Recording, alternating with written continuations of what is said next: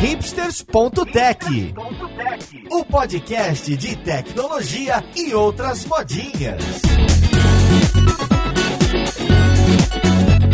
Olá, caríssimo ouvinte, seja muito bem-vindo a mais um episódio do seu podcast favorito. Meu nome é Paulo Silveira, esse aqui é o hipsters.tech e hoje a gente vai falar sobre observabilidade. Pois é, um assunto de DevOps com um nome difícil e cada vez mais falado na comunidade. Então vamos lá, podcast, com quem que a gente vai conversar. Música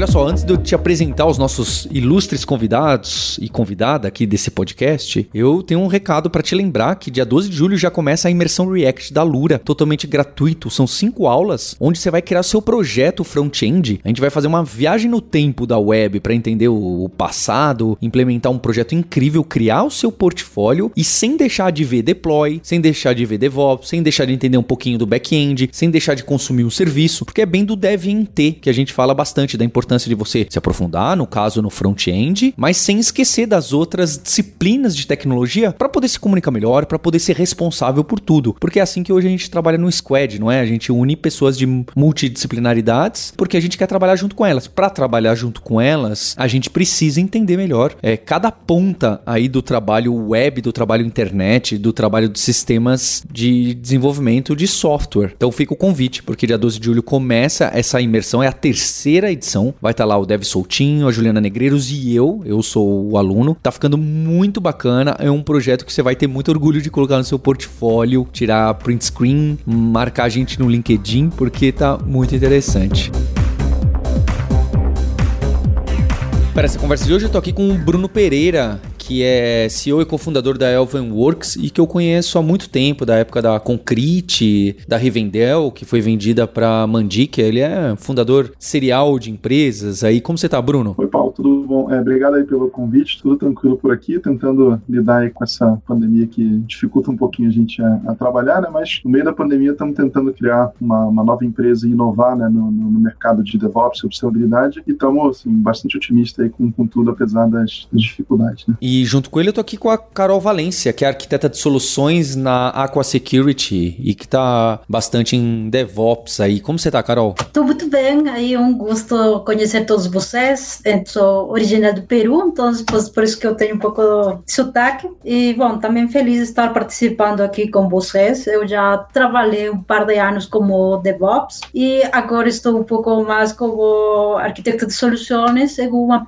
em uma empresa que oferece soluções soluções de segurança para Cloud Native, containers, Kubernetes, tudo isso. Carol, sotaque, sotaque. Temos o nosso próximo convidado, um sotaque incrível, muito conhecido da comunidade software brasileira e alemã, que é o Nico Stepá, que é o líder de conteúdo da Lura e que tem implantado agilidade aqui na Lura. Olha que legal, vários chapéus do Nico. Tudo bem com você, Nico? Tudo bem, esse sotaque é comigo, né? Bom, primeiro, grande prazer estar aqui, né? Mais uma vez, estou aumentando a frequência, né? E eu treinei, né, antes do podcast aqui, essa palavra palavra observabilidade. É muita sílaba de uma vez só para um alemão, mas vamos lá. Bem, então para acho que começar, queria entender, antes da gente falar de práticas, ferramentas, o que, que as pessoas usam para isso, quero entender qual que é o problema. Qual que é o problema é, da cultura de DevOps que observabilidade, que usar essas ferramentas tenta resolver? Qual que é a dor que existia ou que existe que, ah, e para isso a gente precisa de sistema de log, de monitoramento, de avisar no SMS, de... Eu nem sei o que é, né? Tô chutando pelo nome, eu realmente tenho um desconhecimento total. Foi uma proposta do Bruno e do Nico, e eu gosto, né? Eu falo, quando são sistemas que parece que eu entendi o que é, mas não sei, é mais interessante ainda, porque eu tô real, literalmente aprendendo junto com você, ouvinte, fazendo as perguntas que você faria, não é? E sempre quando eu tenho esse assunto de DevOps, eu fico com aquele cuidado de chamar as pessoas de DevOps, porque fica aquela guerra de que se tem profissão DevOps, ou se é só cultura, se é de todo mundo ou não. Mas tirando essa polêmica, e aí, qual que é o problema que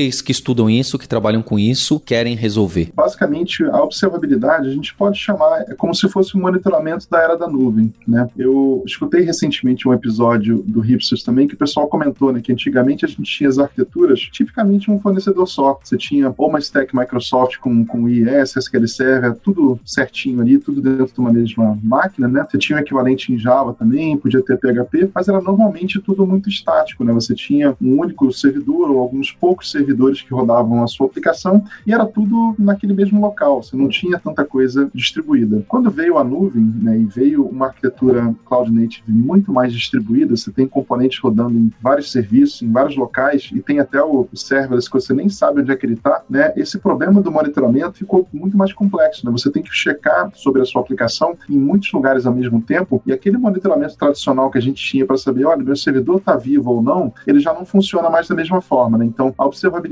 é uma tentativa, né, de resolver os problemas do monitoramento num cenário no qual a nuvem é muito mais distribuída do que a gente tinha antigamente. Então, acho que é, é isso o principal da observabilidade. E aí já fiquei com uma, uma dúvida, eh, Bruno, né? É, observabilidade, né? É, agora já foi mais rápido. É, a mesma coisa de monitoramento ou tem uma diferença lá? É uma, uma extensão disso? Quando se trata de um ambiente distribuído, então você chama isso de observabilidade? Ou também posso dizer que eu sou belo antigo monitoramento que eu usava lá quando eu chamava meu servidor de Zeus? Uhum, é, exatamente. E até isso que você, comentou era muito comum, né? A gente antigamente tinha aplicações que elas rodavam em poucos servidores, né? Você tinha dois, três. Eu, por exemplo, eu tinha um cliente SSH, eu conseguia conectar em todas as máquinas que rodavam a minha aplicação ao mesmo tempo. E eram, sei lá, quatro, cinco. Eu achava aquilo ali fantástico, né? Aquilo ali super legal. E hoje em dia, infelizmente, não é mais assim. Quer dizer, é, felizmente ou infelizmente, né, ficou um pouco mais complexo. Então, o que a gente fazia antigamente, procurar, olha, o servidor que é o Zeus, por exemplo, que você usava, você conseguia muito facilmente saber se ele está tendo um problema ou não. E aquilo ali poderia te, te resolver claramente uma determinada situação. Agora, em vez de você ter os Zeus, você talvez tenha 100 Zeus, né? E eles podem ser 100 no momento que você está com mais acesso, e daqui a pouco você pode voltar a ter só 10, né? Então, para lidar com essa quantidade e com uma, um modelo muito mais heterogêneo, a gente não consegue mais monitorar da mesma forma que a gente fazia. De certa forma, porque o alvo ficou móvel, né? Você não tem mais um servidor só. Você pode ter, de repente, 100 containers, e aí, para você monitorar 100 coisas em vez de uma só, não dá para ser do jeito que a gente fazia. E aí o pessoal começou a introduzir algumas novas técnicas, né? Por exemplo, continua fazendo aquele monitoramento de infraestrutura que a gente tinha lá atrás, né? algumas coisas ainda precisam disso, mas você passa a ter, por exemplo, a PM, né? Que você pega performance de aplicação. É uma nova prática já que, que surgiu com a observabilidade. Gestão de logs. É, o, o Elasticsearch, que é uma das soluções mais usadas, não existe há 10 anos. Ela, ela existe há menos tempo. Então, se for pensar 10 anos atrás, a principal solução para gestão de logs, que é uma forma muito importante que a gente procura problemas hoje, nem existia, né? Então, tudo isso que a gente está falando aconteceu muito intensamente nos últimos 10, talvez 5 anos, né? E aí você tem basicamente complementando aquele monitoramento antigo, você tem o APM, que é uma, uma prática muito popular hoje em dia, você tem a gestão de logs, que você tem que saber se algum log de erro está acontecendo, o que está acontecendo com aquele meu produto, né? Você tem a questão também de tracing, que é uma prática mais nova ainda, que é você ver cada grão de areia que está acontecendo com o seu produto. Se você quiser entender, você consegue colocar uma lupa e enxergar. E existe uma prática nova que a gente pode chamar de gestão moderna de incidentes, que é como que você conecta tudo isso que está monitorando o seu produto e ter o SMS que o Paulo comentou, chegando no seu celular para te avisar, olha, o seu produto está com problema ou não. Então, a junção dessas práticas e ferramentas que, que surgiram, a, na maioria delas, nos últimos 10 anos, compõe o que a gente chama hoje de observabilidade e é, na prática, o conjunto de práticas e ferramentas que a gente precisa para acompanhar um produto que hoje roda na nuvem. Né? Então, essa é a diferença principal. É, é, é algo mais complexo do que aquele monitoramento que a gente fazia antigamente. Isso mesmo. Inclusive, para complementar um pouco o que você, o que o Bruno estava falando, toda essa parte de desafios de observabilidade faz parte de começar a usar o que é Cloud Native, aplicações nativas na nuvem. Inclusive, se podemos ver o relatório do, da CNCF, o último, eles veem que um dos desafios que tem é tanto a observabilidade um deles, junto com a engenharia do caos, segurança e observabilidade também agora com junto o EBPF, que vai ser usado muito para melhorar a observabilidade de nossos containers com maior insight. Eu não sei se, se você também, vocês já escutaram como, é, é, algo relacionado à parte do IBPF em observabilidade. É, o, o EBPF, assim, eu que estou no, no, no, mercado com um pouco mais de foco nisso, tenho escutado bastante o pessoal falar, né? principalmente no contexto de você conseguir ter tudo que está acontecendo ligado a containers, Kubernetes, toda essa stack Cloud Native agora, né? você conseguindo ter ferramentas automatizadas de discovery, você conseguir ter uma gestão automatizada do processo completo. Né? Você acaba usando ferramentas né, ligadas a eBPF e outras coisas que são bem core né, do, do Linux e dessa stack de containers para poder, na prática, entender o que está acontecendo com o seu cluster, né? Que é um, é um desafio hoje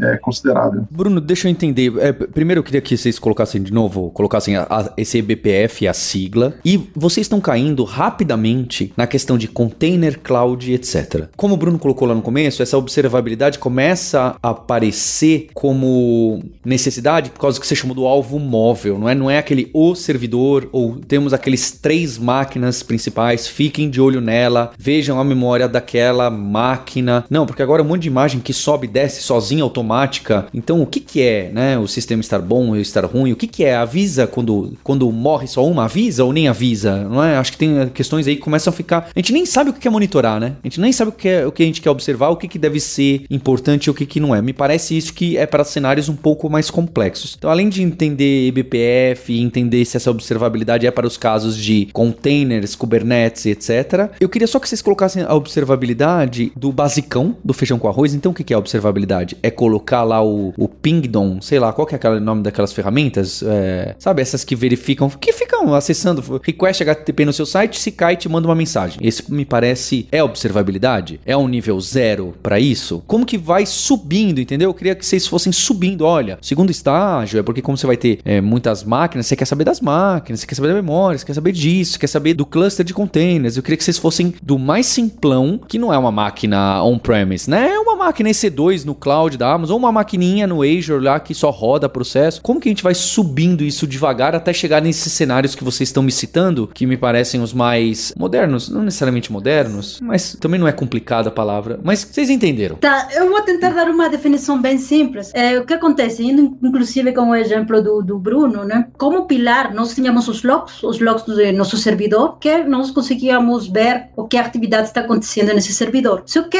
é, com a evolução também dos ataques de segurança, nós vimos que não é suficiente só ver um monte de quantidade de logs chegando, porque precisamos interpretar esses logs, tomar uma, uma ação relacionada a isso. Então, eu acho que esse conceito de observabilidade vem como um passo a mais, além de só ter os logs, que pode ser um ponto .txt, um, jogados lá, fazendo bastante armazenamento nos servidores, sem não ter uma, uma ação, um plano de poder interpretar, talvez ter alguma interpretação de, eh, por exemplo, se é um Nginx, saber que IP está filtrando, porque se só chega lá um, os logs né, no servidor, não temos uma alerta, não temos todo esse processo. Então, eu acho que essa parte de observabilidade é, é saber identificar os pontos de atenção em nosso contexto do nosso negócio. Esse foi meu, meu intento por fazer.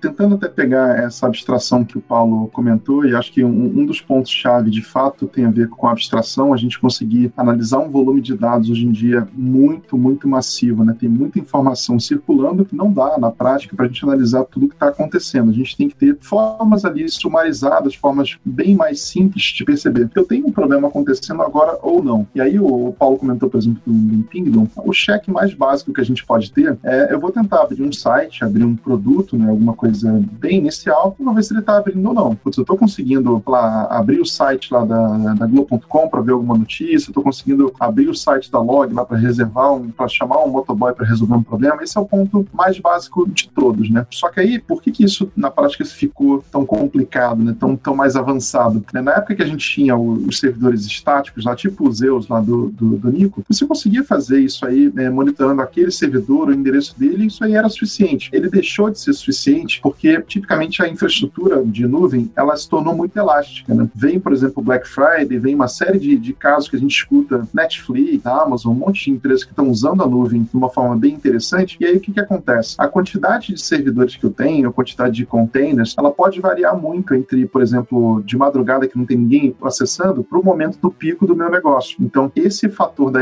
elasticidade, que é um dos principais benefícios da nuvem, tornou o desafio do monitoramento muito grande, porque hora eu preciso monitorar um servidor, hora eu preciso monitorar 100. E isso é, é bem difícil, né? Então, é, isso começou a surgir por causa dessa questão de elasticidade, a quantidade de servidores fez com que a gente tivesse agora um alvo móvel, né? E com isso a gente precisa de técnicas diferentes, né? Que não basta só eu abrir o endereço do site, né? Porque, por exemplo, o endereço do site, se eu acessar o caso da log, por exemplo, não vai me dar a garantia de que eu estou conseguindo chamar um motoboy para pegar uma encomenda na minha casa. Eu preciso checar algumas coisas a mais, que, que aí a gente vai para a abstração das aplicações, né? Quais são as aplicações que eu preciso chamar. Eu preciso chamar, de repente, uma API mobile, que eu vou chamar pelo meu telefone, eu vou chamar alguma coisa que depende de uma notificação SMS. Aí você começa a ir para um mundo de coisas que são é, as aplicações, os serviços, que hoje né, a quantidade deles aumentou muito. A gente tem muito mais pecinhas para monitorar do que era antigamente. E pelo fato de ser na nuvem e ser elástico, eu também posso ter isso rodando numa função serverless, rodando como um container, né? Então ficou muito mais heterogêneo e ficou a quantidade muda muito, né? Por isso que a observabilidade ela trouxe componentes, né, para a gente fazer o monitoramento que não eram necessários na época que a gente tinha um, dois servidores só. Era muito fácil acompanhar a saúde de um ou dois servidores, né? Acho que estou começando a entender. Ou seja, o que a gente quer com observabilidade é saber sobre a saúde do sistema. Né? E como o sistema hoje não roda mais né, aqui ao lado na minha máquina, na nuvem, e muitas vezes também é um conjunto de vários servidores, uma, algo mais complexo, né? Aí vem agora a questão como eu posso olhar para a saúde desse sistema mais, mais complexo. E aí entra observabilidade. Aí vem agora a minha pergunta, então como? Parece ser mais conceitual. Beleza, agora eu quero olhar por dentro, quero saber o que está acontecendo. Então, qual é a sacada aqui? Né? Como você faz, ou talvez dando uma, umas dicas, né? Aonde a gente deveria começar por aí? Eu vou tentar usar uma abordagem que, por exemplo, grandes empresas têm usado né, hoje em dia para resolver esse problema do, do monitoramento e observabilidade. Né? Quando você vai para essa quantidade de containers, servidores que é muito grande, vamos pensar uma escala tipo Amazon, Google, Netflix, você vai ter, com certeza,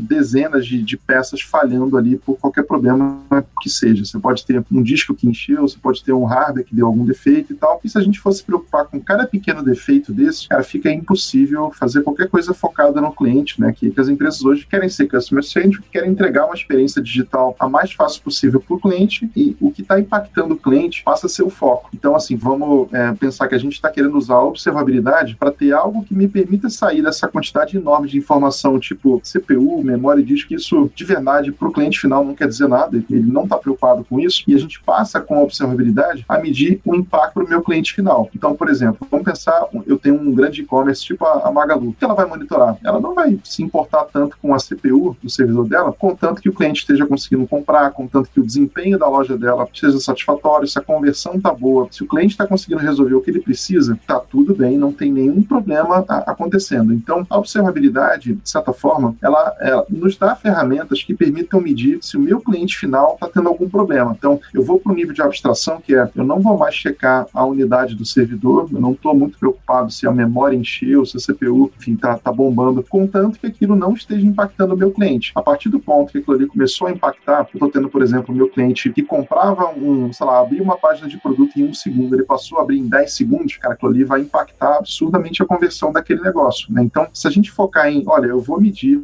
a experiência do meu cliente, eu vou medir tudo que eu precisar para que a, a, experiência dele esteja a melhor possível, aí a gente começa a ter a observabilidade tendo um papel bem legal. Porque aí o que, que eu vou procurar? Eu vou procurar, olha, o desempenho para aquele cara que quer reservar um, um motoboy lá na log, tá, tá interessante, ele tá conseguindo fazer isso? A quantidade de motoboys que está sendo demandado por hora está dentro do meu padrão, né? Eu estou com, com, alguma anomalia. Se tudo isso está normal, está tudo saudável, cara, a operação está tudo bem, ninguém precisa fazer nada. Quando você consegue, começa a perceber impacto para o seu cliente final, quando ele tenta fazer qualquer coisa com o seu produto, aí você começa a procurar, cara, o que pode estar acontecendo? Aí você vai olhar, cara, vamos olhar se o desempenho de alguma aplicação piorou. Vamos ver se tem alguma coisa alarmando nos erros aqui, de, nos logs, né? Que eu preciso olhar. Aí você passa a ter essas ferramentas de observabilidade como uma forma de aprofundar o seu entendimento sobre o que pode estar impactando, né? Mas ele é muito, muito mais centrado no cliente, né? O que, que o cliente está tentando fazer e o que, que ele não está conseguindo. E aí, por isso, se torna algo com uma abstração bem diferente do que a gente tinha no monitoramento tradicional, né? Que eu, eu olhava a saúde de uma peça de hardware. Agora eu olho na prática o impacto no meu cliente final e tento manter essa experiência dele a mais prazerosa e bem sucedida possível.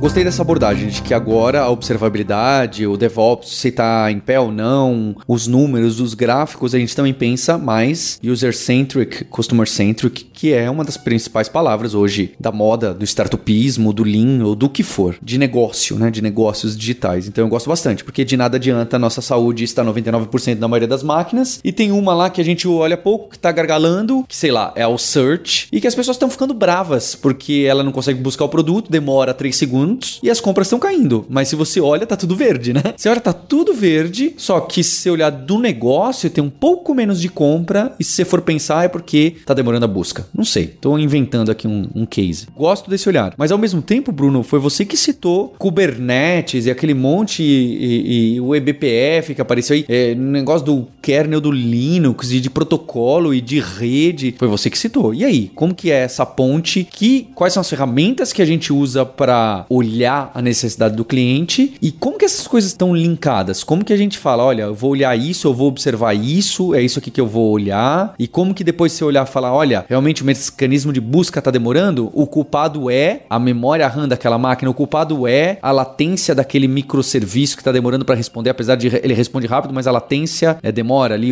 sabe? Como que junta tudo isso? Só fazendo parênteses, não, Paulo, a seu exemplo, enquanto estava escutando eh, seu exemplo de observabilidade, se também pensamos, além de nos preocupar de que esteja verde no nosso site, a observabilidade também nos vai ajudar com a segurança, porque pode ser que também estemos, estamos tendo tentos de hackear e a gente não esteja sabendo, né? Era só o parênteses numa que queria fazer de que a segurança está muito relacionada. É, pegando aí essa questão, né, de as arquiteturas hoje em dia, elas se tornaram muito mais complexas, né? A gente e, e assim, não não sei que muitas vezes a empresa está usando a arquitetura que seria melhor para ela. Acho que muitas vezes ela acaba tendo pessoas escolhendo arquiteturas mais complexas do que elas precisam, né? Porque de repente viu uma palestra num, num, evento, viu algum vídeo, um webinar recomendando, né? Mas é fato que hoje as empresas usam um ferramental que é muito alinhado com a nuvem, né? Isso de container, de serverless, Kubernetes é, são as stacks da moda, né? E elas são stacks que conseguem fazer um ótimo uso do, dos benefícios da nuvem. Então, o seu produto fica escalável, ele fica muito mais robusto com relação a falhas, ele tem ótimos benefícios técnicos, mas traz com isso junto uma certa complexidade que não é tão baixa, tá? Então, acho que esse é um ponto de atenção bacana para a gente pensar. E aí, pensando, né, de, de como que eu trago é, clareza nisso, nisso tudo, né? Como você falou, eu posso ter o, lá, tudo verdinho no meu grafano, no meu dashboard, lá, tudo me indicando que está dentro do, do, normal, só que eu posso estar eventualmente tendo quebra na minha conversão porque meu gateway de pagamento está falhando, porque meu sistema antifraude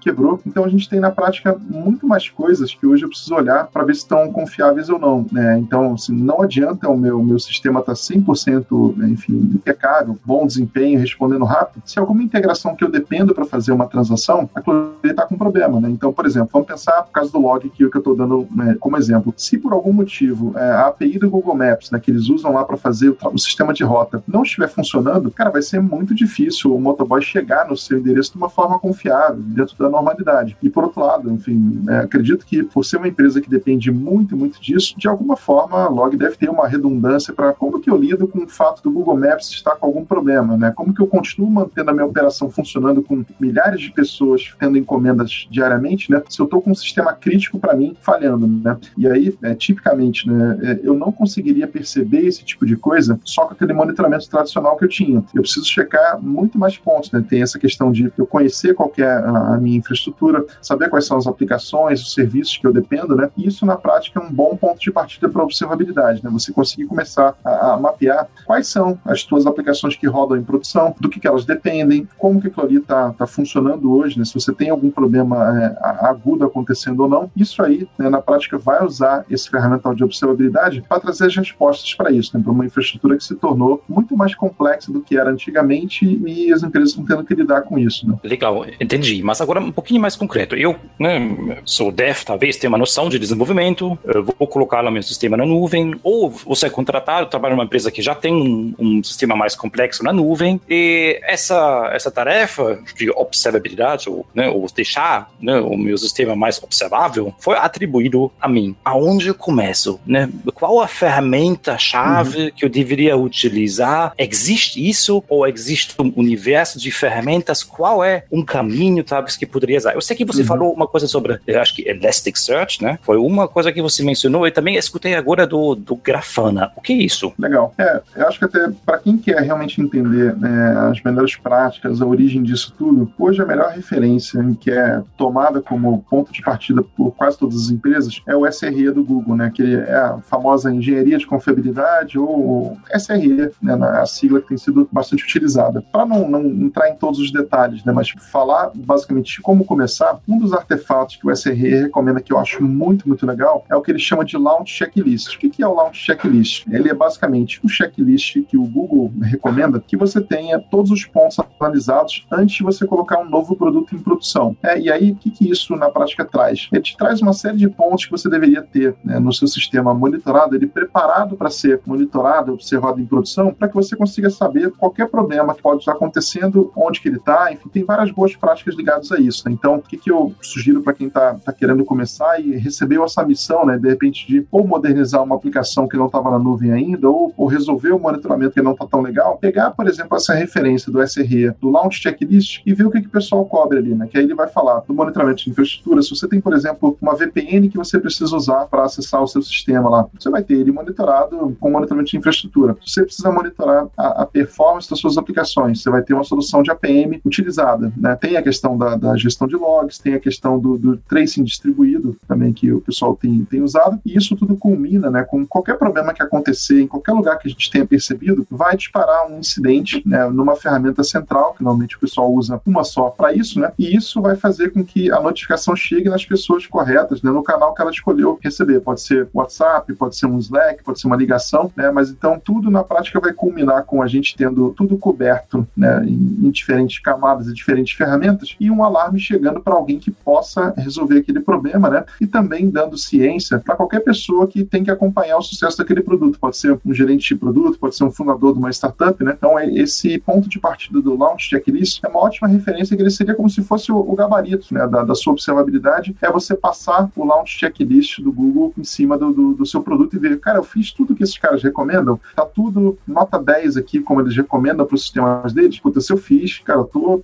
super confortável que eu não vou ter um problema no meu produto e ficar sem saber. É Isso, na prática, seria o gabarito né, da observabilidade, a gente aplicar o Launch Checklist sobre o nosso produto. Só complementando e também tentando responder um pouco para o Nico, eu acho que se você quer implementar eh, observabilidade em um novo produto que você está construindo, antes de pensar nas ferramentas, é também entender primeiro sua aplicação e também os tipos de monitoramento que você quer fazer. Por exemplo, monitorar os servidores. Aí eh, podemos aplicar ferramentas que aí você vai, vai colocar uma família de ferramentas que vai aparecer para fazer esse tipo de monitoramento. Ou talvez monitorar os câmbios nas configurações, né? Ou a performance na aplicação, que são mais conhecidas como APMs. Então aí você vai ter outra família de soluções como New Relic, não sei, inclusive já foi falado Grafana, que também vai ajudar a fazer a parte de monitor de e a parte de alerting. Se você quer fazer esse tipo de monitoramento de alerta, vai ter outra família de soluções. Então você vai ter uma família de ferramentas. Então acho que o principal é você entender que é importante desse ponto de vista de sua aplicação, fazer o monitoramento, observabilidade, de seguir melhorando. Aí você identificando isso, você vai achar uma série de ferramentas, né, inclusive open source. Legal, entendi. Então, ou seja, antes de correr para uma ferramenta específica, já que existe muito, né, né, pegar aquele launch list lá do Google, né, que dá um monte de dicas, como se fosse um playbook, o que fazer, e né, olhar um uhum. pouquinho, puxa, o que eu quero né, monitorar, né, qual o meu serviço aqui, né, que tipo, né, e aí procurando essas famílias de ferramentas, né. Eu já queria ouvir agora, né, ferramenta concreta, né, o Grafana e tal, mas uhum. entendi. Agora, eu tenho mais uma dúvida. O podcast se chama DevOps, né, e é observabilidade. Bom, eu gosto de agilidade, né, tô, tô já um tempinho nessa área e tal, né, ou é DevOps nitidamente relacionado com isso, juntando lá, né, as operações, né, com o desenvolvimento, juntando essas áreas para, né, não basta só desenvolver, tem que também colocar em produção, né. Me parece que a observabilidade, depois desse nome, é nitidamente relacionado com isso, né, ou seja, não basta só colocar em produção, ter seu build pipeline, ou seja, seu, seus passos, né, do código, testes, compactando a aplicação e jogando né, no seu ambiente.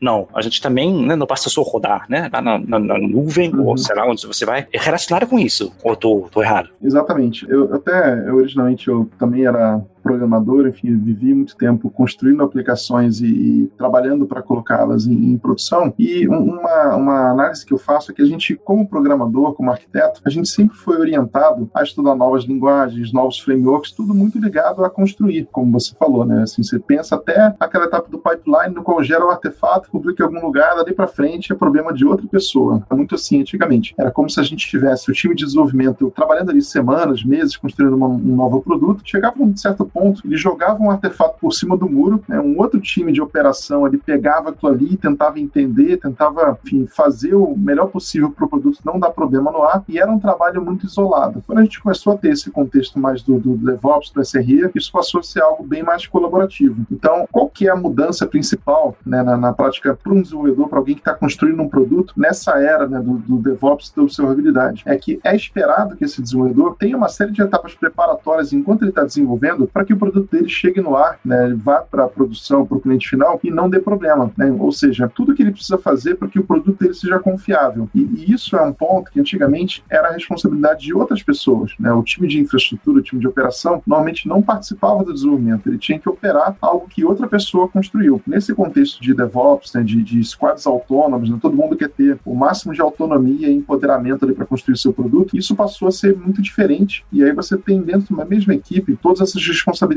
e, enfim, competências compartilhadas. Né? E aí a observabilidade, assim como outras práticas de, de DevOps, elas estão no, no, que você precisa fazer, de fato, para preparar o seu produto para dar certo quando ele for para o ar, para não ser aquele produto que fica falhando o tempo inteiro, né? Porque se você coloca um produto lá e ele decepciona o seu cliente, o tempo dele fica dando problema, o cliente não consegue fazer o que ele precisaria, vai ser muito ruim para o negócio, vai ser muito ruim para todo mundo que participa ali, né? Então, é esse aspecto da observabilidade do DevOps são novas responsabilidades que chegam para os desenvolvedores, né? Que eles precisam preparar na aplicação que eles estão criando para que aquilo ali depois que vai para o ar seja de fato um produto de sucesso. Então, é muito ligado à confiabilidade, tudo que a gente precisa fazer para ter sucesso de verdade. Legal. Carol, Bruno, vou cutucar mais um pouquinho, né? É, fiquei agora curioso. Né? Ou seja, eu já preciso pensar no, no desenvolvimento, né? Que minha aplicação precisa ser observável lá quando ela roda em, em produção. É, aí, né? Agora, um exemplo concreto. Eu sei que vocês falaram de logs, é relacionado com isso? Ou, ou com, com, com que exatamente no desenvolvimento eu preciso me preocupar que essa aplicação se torna mais observável ou menos observável? Existe uhum. algo, ou existem talvez regras, não sei, né? É, como isso se conecta? Uhum. É, então, por exemplo, até pegando esse caso que a gente falou do, dos logs, né? Quando a gente foi para a nuvem, e aí eu tenho agora múltiplos servidores, múltiplos containers, né, rodando a minha aplicação, eu não consigo ficar acessando cada um deles de uma forma individual e procurar o que está acontecendo, né? A gente passa a ter um componente central muito importante, que é o tipicamente um centralizador de logs. O Elasticsearch é o mais popular hoje em dia e é o open source líder de, de mercado. Qual é o papel que ele desempenha? Ele pega cada uma das aplicações né, que estão sendo executadas em máquina virtual, container e tal, todos os logs são enviados para ele. Então, assim, ele é um centralizador que tudo que está acontecendo em múltiplos lugares rodando a sua aplicação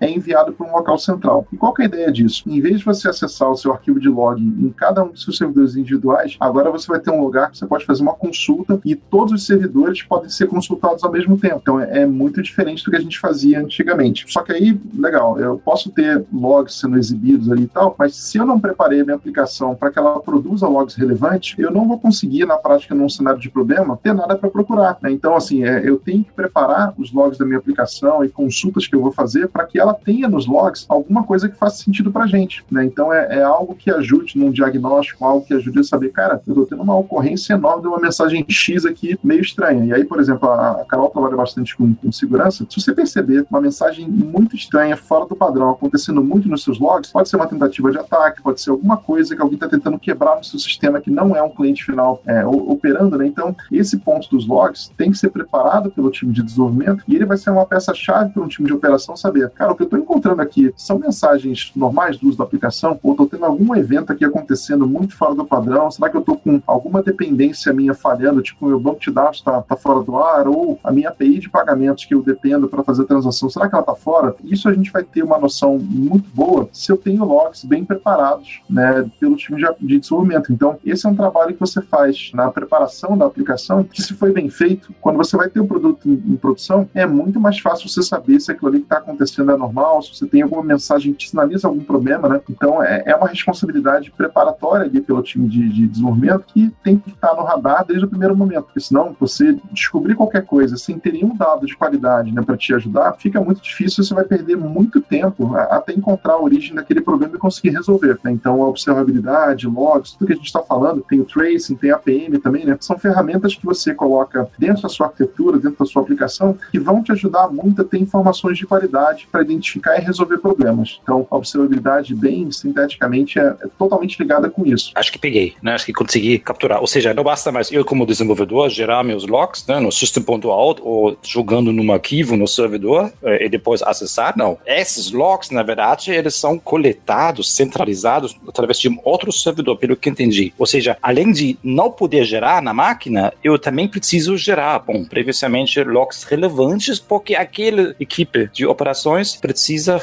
ler e entender e tem que fazer um sentido depois quando dá algum problema para a gente capturar aqueles problemas dentro desse sistema complexo que podem acontecer. E aí você falou agora né, de, acho que falou tracing. Isso é relacionado com esse tópico né, de, de logs ou, ou, outro assunto? Não, o tracing é complementar aos logs é, e os logs são isso que você falou. Você vai, vamos pensar que você tem, por exemplo, cinco integrações no seu sistema. Se você tiver problema com qualquer uma delas, é esperado que você coloque uma mensagem específica nos seus logs que vão sinalizar, olha, aquele problema da integração com o Google Maps, eu estou percebendo muita mensagem de erro ligada a isso. Cara, eu tô, acho que algum, alguma coisa, de repente o meu contrato está com algum problema lá que eu preciso aumentar minha cota, enfim, alguma coisa aconteceu, mas a gente vai procurar por mensagens específicas, né, que podem nos sinalizar problemas que a gente é, tem no radar que podem acontecer. Então, o log, ele tem esse papel. O tracing, ele é uma prática e uma ferramenta um pouco mais recente, né? Ela é consistida em você ter como se fosse um grão de areia, né? Vamos dizer que você tem milhares de pessoas usando seu produto, por exemplo, alunos fazendo curso dentro da Lura. Cara, você tem uma quantidade de pessoas e componentes sendo chamados, você tem o link de uma API, você tem o link de um, um banco de dados, você tem muita coisa é, é acontecendo para que um aluno consiga fazer um curso. O tracing, ele te permitiria colocar uma lupa para você ver requisição por requisição, cada chamada é, no navegador do seu aluno, por onde que ele passou, quanto tempo que ele perdeu, por exemplo, para carregar, sei lá, o cabeçalho lá da Lura, quanto tempo que ele demorou para carregar cada um dos serviços que ele precisa chamar externamente. Né? Então, você consegue passar um, um pente fino com nível de detalhe muito, muito específico e identificar, cara, será que eu estou com algum problema? Será que tem alguma coisa fora do padrão aqui que está me trazendo uma certa, enfim, latência aqui mais alta, algum problema, né? Então, ele é algo que é muito mais, assim, você vai grão por grão tentando entender, cara, o que, que será que está fazendo tantos alunos é, abrirem, por exemplo, um comentário que eles não estão conseguindo exibir um vídeo, hipoteticamente. Né? Você usaria uma solução de tracing para ver o nível de detalhe mais específico que eu tenho seria o tracing. E aí, juntando isso com os logs, né, que são outra coisa que a gente acabou de falar, e com o APM antes, como que eu poderia extrair alguma informação interessante disso? É, vamos pensar que eu tenho, por exemplo, um comportamento normal que os vídeos da Lura lá começam a tocar para o cliente final,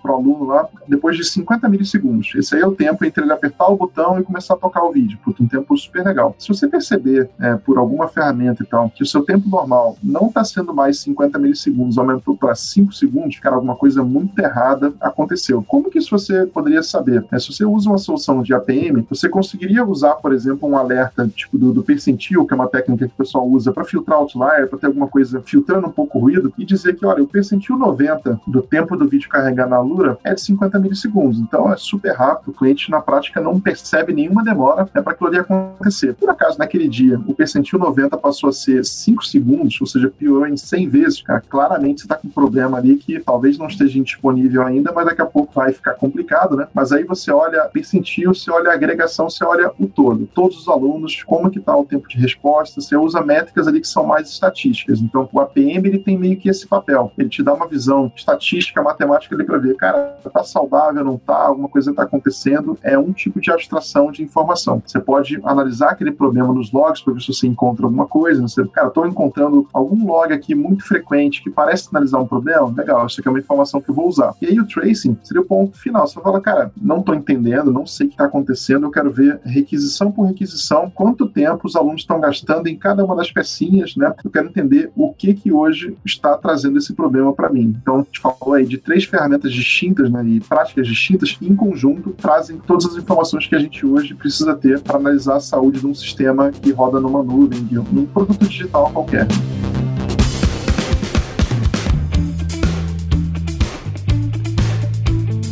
Legal, vocês evitaram até agora, e aí o log, o tracing, um monte de coisas relacionadas à observabilidade para a gente fazer esse caminho completo, dado com essa visão mais de negócio, mais centrada no cliente. Mas vocês já citaram, né? Passou aí, alguém jogou Grafana para um lado, é, foram aparecendo alguns desses nomes que eu ouço, ouço falar. Queria saber quais são essas stacks para observabilidade que aparecem com frequência, o que, que as pessoas usam e um pouquinho para que, que serve cada uma, tá bem? Gostei que você, Bruno, você, Carol, segura tá? Eu acho legal isso, porque a gente tá falando é, de um conceito objetivo e aqui o podcast é justo pro ouvinte, para ouvinte a gente despertar esse interesse e falar: olha, fique atento, né? Não é à toa que a gente trouxe, né, Nico? A gente trouxe o Bruno para ser um dos líderes da escola de DevOps da Lura. Olha só, fica aí também, para quem não, não sabe, o Bruno é um dos líderes aí da nossa escola. E então a gente tá convencido, sabemos da importância, e agora, nessa parte de implementação e essa brincadeirinha que a gente adora de siglas, frameworks e ferramentas novas que foram criadas pelos Big Techs, que, que é usado, o que, que aparece com frequência, que serviços contratados, open source utilizado? Eu vou tentar até, aproveitando aí da, experiência da Carol, vou tentar dividir essa resposta em duas etapas, porque eu sei que nesses stacks Cloud Native, Kubernetes, Docker, ela saca bastante, então eu vou tentar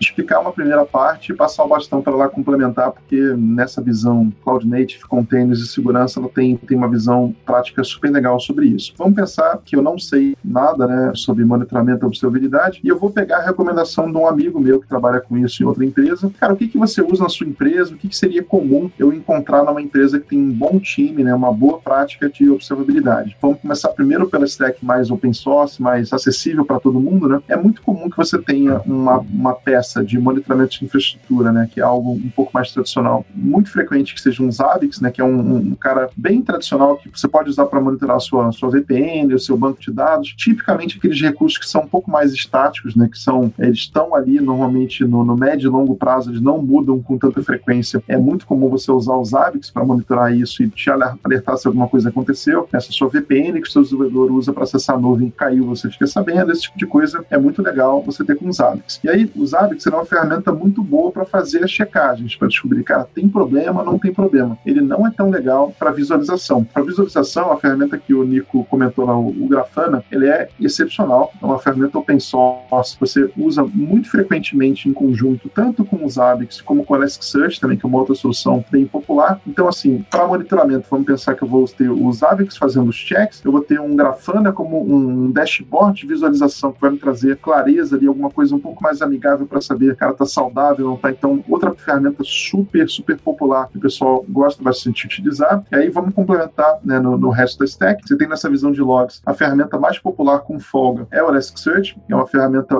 open source que você pode baixar para usar na sua máquina, no seu ambiente de produção, ou você também pode contratar uma subscription de suporte dela. A nuvem também tem ele suportado muito, muito facilmente, então ele é hoje é facilmente a ferramenta mais popular. Tem uma outra solução também utilizada com uma boa frequência que chama Greylog, mas o, o Elasticsearch ele seria a solução mais popular. Dentro desse contexto ainda do observabilidade open source, tem uma solução muito, muito popular de tracing que o pessoal chama de Jagger. É quase igual o Mick Jagger, né? Ele escreve parecido, inclusive, né? Ele é uma solução que você consegue colocar dentro da sua aplicação, né, colocar, instrumentar a sua aplicação para fazer aquela análise do grão de areia. Né? Você coloca uma lupa e vê requisição por requisição o que está acontecendo. Então, nesse contexto do tracing, ele é hoje em dia a solução mais popular e você tem algumas soluções gerenciadas, por exemplo, na, na, na nuvem da Amazon tem uma solução própria lá que é o X-Ray, no Google tem o Stack Driver e algumas soluções lá próprias deles que são bem interessantes também. Então, no tracing você tem essas opções. Um componente que você não tem tão fácil no open source, né, assim, é, que é muito comum as empresas contratarem hoje de mercado são os APMs, né, que é a, solução de performance de aplicação, que basicamente é, a gente conhece muito o New Relic, o Datadog, o Dynatrace, enfim, startups têm, têm tipicamente alguma dessas implementadas e você pode resolver isso na raça, no open source, de um jeito um pouco mais complexo, com uma solução que, que o pessoal tem chamado que é o Prometheus. E aí, só para falar, o Prometheus, ele pode ser um substituto do Zabbix também, ele tem uma, uma enorme versatilidade, ele é super, super útil. Ele, se você quiser usar ele para APM, você pode também, só já um disclaimer, né, não vai ser tão fácil de você ter o sucesso né, do, do, seu monitoramento usando ele em vez de uma solução APM de mercado. Ele é um pouquinho mais complexo. Então, no cenário típico de, de stack observabilidade, é isso que a gente encontra, só que passando aí até o bastão para Carol, que tem trabalhado muito com Kubernetes, com Cloud Native, o mundo Kubernetes, Docker, esse ferramental de segurança também, cara, tem muita, muita ferramenta, tem o eBPF que ela comentou, mas peço para ela descrever aí uma stack que ela tipicamente encontra hoje no, nos clientes que ela suporta, né? Que é, cara, um mundo de ferramentas que eu, que sou, puta, é, macaco velho de DevOps, não consigo acompanhar. Imagina quem não está muito focado nesse tema, né? Tem, tem muita novidade surgindo sempre. Continuando e falando um pouco desse mundo Cloud Native, eu começaria recomendando a parte do landscape da CNCF, inclusive o Nico que perguntou de ferramentas, depois eu compartilho. Né? E quando nós vamos a ver a parte do landscape, vamos a ver várias ferramentas só na, na categoria de observabilidade de análise. Eu gosto muito de open source, então todas essas ferramentas, né, têm certas, são classificadas de acordo com a madureza, adaptação que estão sendo usadas por as empresas. Então temos projetos bem maduros como seria o Prometheus, que talvez já estaram, Thanos, que estão na categoria de monitoramento, né? Depois quando falamos do login, eh, vamos ter outras ferramentas que vão ter, como Elastic, Fluentd, eh, e quando falamos de tracing, né, que inclusive eu, eu acho que tracing é essa palavra em inglês, né, que seria meio no português seria rastreamento, vamos a encontrar outra família de soluções, né, que também todas essas soluções são open source, são bem interessantes para quem gosta de validar. E também nesta categoria de observabilidade da CNCF, temos a categoria de engenharia do caos, que eu acho também bem interessante só para curiosidade das pessoas que nos estão escutando, né? E quando falamos Cloud Native, vamos falar muito relacionado com containers, porque aí nós imaginamos que essas aplicações já estão usando a tecnologia de containers. Então, caso seja o caso de estar usando a tecnologia de containers, todas essas ferramentas da CNCF se vão adaptar muito bem para esses casos. E acho que só para finalizar e também explicar um pouco melhor essa parte de eBPF, né? Isso relacionamento com observabilidade. O que acontece? Como estou falando de containers, que todas estas ferramentas se aplicam muito bem no mundo Cloud Native, a parte de eBPF é um componente. Se vamos da definição do container, ele vai usar muito o sistema operativo Linux, né? Vamos a criar containers Linux. Bem que também agora criamos containers em Windows, mas é, debaixo dos panos sempre está usando toda a parte de sistema operativo do, do Linux, né? Então continua sendo o kernel do Linux e esta parte de eBPF está relacionada no princípio do Linux. Então é, é, faz parte dos módulos que já tem Linux. Inclusive essa parte de eBPF está há muitos anos, talvez quase semelhante com o caso do container, porque quando nos imaginamos os origens dos containers, acontece também que a parte de, das funcionalidades que permitem criar um, um container faziam parte do, do kernel do Linux. Então está passando algo semelhante também com eBPF, só que agora estamos tendo as ferramentas, o amadurez para poder conseguir fazer uso destas capacidades. Então, o que seria o eBPF? Sim, nós imaginamos que tudo está eh, se executando em containers, e esses containers estão usando o Linux, que no final é o kernel de Linux com muitas chamadas de, de syscalls. O eBPF vai trabalhar nesse nível. Então, vai trabalhar nessa unidade de observabilidade de poder enxergar as, as chamadas de syscalls, e é por isso que agora está sendo considerado como uma tecnologia revolucionária, né, para observabilidade esse nível de detalhe que pode ajudar tanto na observabilidade como em redes, porque você está observando o que está acontecendo nesse container, fazendo a parte do tracing, é, rastreamento e a parte de segurança, né? Essa era só a ideia do eBPF para que vocês só tenham nas suas cabeças que no futuro vocês, eu imagino que isso vai, vamos ouvir bastante de, dessa tecnologia. Bem, é, a gente vai deixar alguns links para os muitos termos que agora vocês colocaram também. É, foi um, é um episódio com bastante conteúdo e, e com boas provocações. Gostei que deixou o Nico aqui também, né? O Nico também foi colocando as questões, foi, foi muito bom. Bruno, você quer deixar seu merchando, o que, que você está fazendo na, na Elven, o, o que, que é o produto, o que, que você está tentando atacar, né? Fazer o disclaimer que eu fui um dos investidores anjo do Bruno e acompanho, né? Acompanho o trabalho dele na Rivendell e na Concrete há, há muito tempo. E, e, é uma dessas pessoas que eu gosto muito de ver que está tentando empreender num mecanismo que no Brasil tem espaço, não é? Que é essas empresas de pura tecnologia. É que é um desafio maior ainda, certo? Porque a competição é global, feroz, com as melhores pessoas do mundo. É, quer deixar um, um recado para as pessoas conhecerem seu trabalho, Bruno? Não, com certeza. E obrigado aí pela, pela oportunidade, Paulo. Acho que o papo foi, foi bem denso e realmente gera é, muito link de estudo para quem quer conhecer um pouco mais sobre esse mercado. E tentando explicar um pouquinho né, o que a gente está fazendo na, na Elven, né? Paulo comentou, eu trabalhei, enfim, com, com cloud, com DevOps desde a época da, da Concrete, já tem bastante tempo. Foi em 2009 o primeiro projeto que eu participei com isso, então tem bastante tempo. E o que a gente está tentando fazer com a Elvin é desenvolver uma plataforma de monitoramento e observabilidade para empresas que não querem ter ou não conseguem ter esse time de especialistas, né? É um time de SRE tão robusto como as melhores empresas acabam tendo. Você pega um Nubank, pega uma Log, pega uma Acreditas, elas conseguem ter um time fantástico, vai usar qualquer solução que ele precisar e vai ter orçamento para montar o time, para contratar essas ferramentas e fazer tudo isso acontecer. E isso, enfim, na, na prática, é, pode ser muito desafiador para uma empresa que está no começo da sua jornada, que tem uma ambição um pouco diferente. Né? Então, o que a gente está fazendo na, na Elven é desenvolver uma plataforma que entrega tudo isso que a gente falou de monitoramento e observabilidade numa única solução, numa forma muito mais fácil de implantar, é, enfim, transformando aí em plataforma uma experiência acumulada de mais de 10 anos, né? E a gente imagina que isso vai ser muito mais fácil para as empresas implementarem do que ela ter que escolher 5, 6, 10 ferramentas para cada uma delas escolher uma determinada ferramenta e integrar com tantas outras, né? Que é um tipo de trabalho que é bem complexo, bem custoso e que infelizmente não gera nenhum centavo a mais na receita da empresa, né? É um trabalho, é um investimento em infraestrutura que muitas vezes não se traduz em resultado de negócio, né? Então, para todo mundo que precisa ter um produto confiável, precisa ter alguma coisa que funcione bem em produção e ela não quer investir muito, muito dinheiro em montar um time de especialistas, né? E ferramentas que são cada vez mais, mais caras, a gente vai trazer uma opção muito interessante para esse perfil de empresa que vai exigir muito menos investimento e foco dela, permitindo que ela possa focar mais no desenvolvimento do seu produto e em ações que gerem receita para o seu negócio. Né? Então, seria uma observabilidade e monitoramento muito mais acessível e fácil de adotar. Então, esse é o desafio que a gente está tentando fazer. É um desafio global, a gente tem concorrentes que são muito, muito fortes e maduros, mas a gente está tentando fazer um, um, modelo bem inovador que a gente vai mirar principalmente em empresas que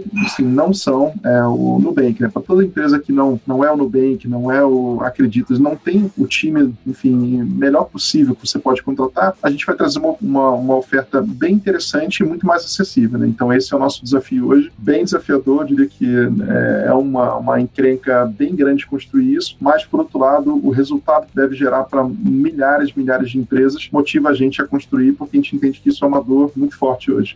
Agradecer a Carol, Nico, falar que também nessa, nessa parte de DevOps que a gente está reinventando ali na, na escola de DevOps da Lura, tem muita coisa nova, vamos deixar os links, inclusive os Alura Cases que vão aparecendo, os estudos de caso mais avançados das diversas empresas que têm conversado com a gente, muitas envolvem é, DevOps, a questão de distribuição, a questão de monolito ou não, a questão de, de ETL, a questão de como fazer isso, se quebra ou não quebra, macro serviço e que tá tudo relacionado também, porque tem essa cultura de DevOps que você precisa envolver, senão você vai ficar naquela bola de neve. Então também vamos deixar esses links. Queria agradecer especialmente a você ouvinte pela sua audiência, por compartilhar esse episódio que ficou muito legal, de um, de um tema moderno. E você sabe que a gente tem um compromisso na próxima terça-feira. Hipsters, abraços. Tchau.